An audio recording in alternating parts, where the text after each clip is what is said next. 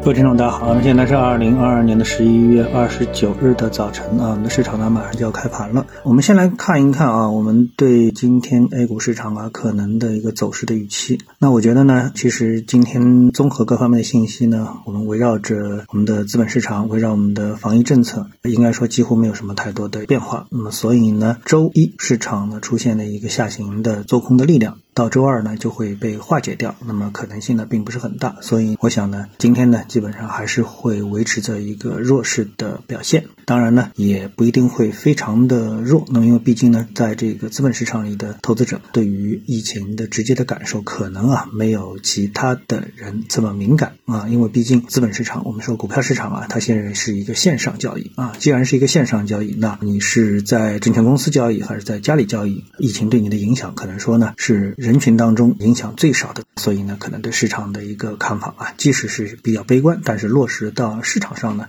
可能也不会特别的明显。但是呢，要它走得很强也不现实，因为毕竟要落实到产业、落实到上市公司上。那现在呢，也看不出启动的迹象，所以整体市场呢可能会表现的相对比较的弱势啊。这是我们来先看市场方面的一个情况。我们看到呢，有那么一些热点值得跟大家呢一起来交流一下。那有一个热点呢是说证监会说的啊，证监会说呢，研究起草不动产私募投资基金啊备案细则。那这个呢，我觉得基本上呢就等于是一个房地产基金。那么它所针对的啊，我认为呢，其实就是针对。房地产公司，我们看到呢，现在呢，房地产行业的利好啊越来越多。比如说呢，允许房地产公司啊上市，然后呢，允许房地产公司融资，然后现在呢，又开始呢这个开展不动产私募投资基金的试点等等。那你一看呢，就嗯很明显，就是呢要向房地产行业呢输血。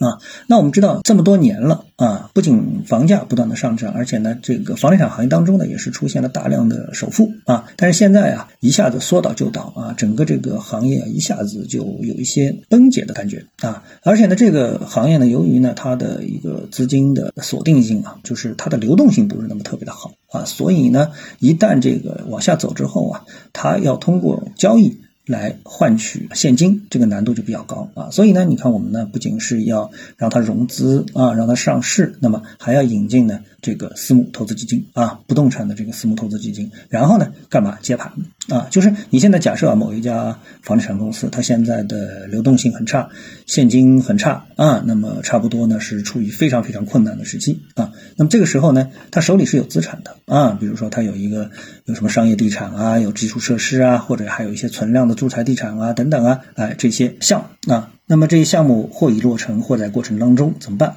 你说他什么都没有吧，他还有一大堆东西。你说他有吧，现金流非常差，那怎么办？哎，这时候呢，我们如果说银行不愿意贷款怎么样？那么我们就引进的对风险偏好稍微高一点的私募投资基金来接盘，来救活这个房地产公司啊。那么，呃，从结果可预期的是什么呢？我们仅仅是让它活着啊，并不是要启动房地产行业的再次的大发展啊。所以呢，我想投资者看到这个信息啊，要对整个的房地产行业还是要抱以一个冷静的态度啊。呃，最终里面。肯定会脱颖而出一些优秀的啊，更优秀的这个房地产的公司。但是呢，这些公司呢，再要重复过去三十年的爆发式的发展，这种可能性已经是非常非常小了啊。也就是说，整个房地产行业也好，房地产公司也好，将归于平庸啊。就像我们过去看什么纺织企业啊、钢铁企业啊等等啊，就是归于平庸。我觉得这种可能性是最大的啊。好，还有一个呢是市场啊非常关注的一个热点，就是养老金啊，个人养老金。那么这个养老金的这个事情呢，现在呢终于开始启动了啊。那么从消息来看的话呢，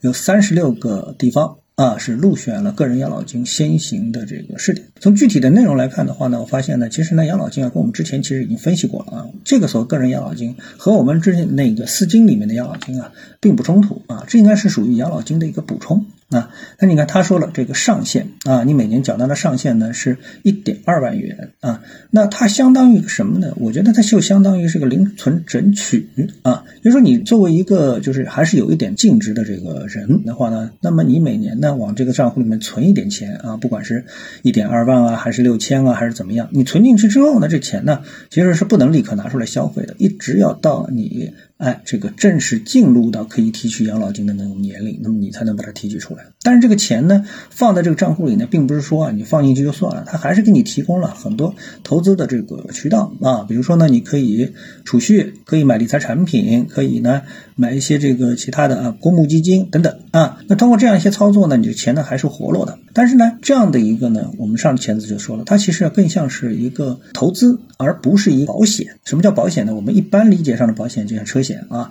你投个千把块钱，然后买个两百万的这个险保险额，一旦出事之后呢，你可以获得两百万的这个保险数额，对吧？这不是这种保险，它其实呢，就更像是一个所谓养老金啊，就是一个零存整取的一个把现在的消费挪移到将来来的行为啊。这个呢，就是我们说的养老金一个项目。所以呢，对于现在现金流还比较充裕的人来说的话，有可能这时候是一个选择。你说你把钱现在就去消费掉，还是把钱存到养老金账户里面去，未来才去消费？那么这个呢，也基于你对整个经济的判，特别是一个什么通货膨胀的判断啊。如果说你对未来的通货膨胀没有信心，说会进入到高速通货膨胀、恶性通货膨胀，那你现在存进去的钱还不如现在花花掉，对吧？如果你觉得未来我们会重复像日本这种结构啊，这个没有什么通货膨胀，那你现在存进去钱，将来你还是这些钱，钱不会贬值，那你存着当然就是一件比较好的选择，对不对？好，那今天呢就这两个市场的热点呢，财经的热点呢，跟大家交流一下啊。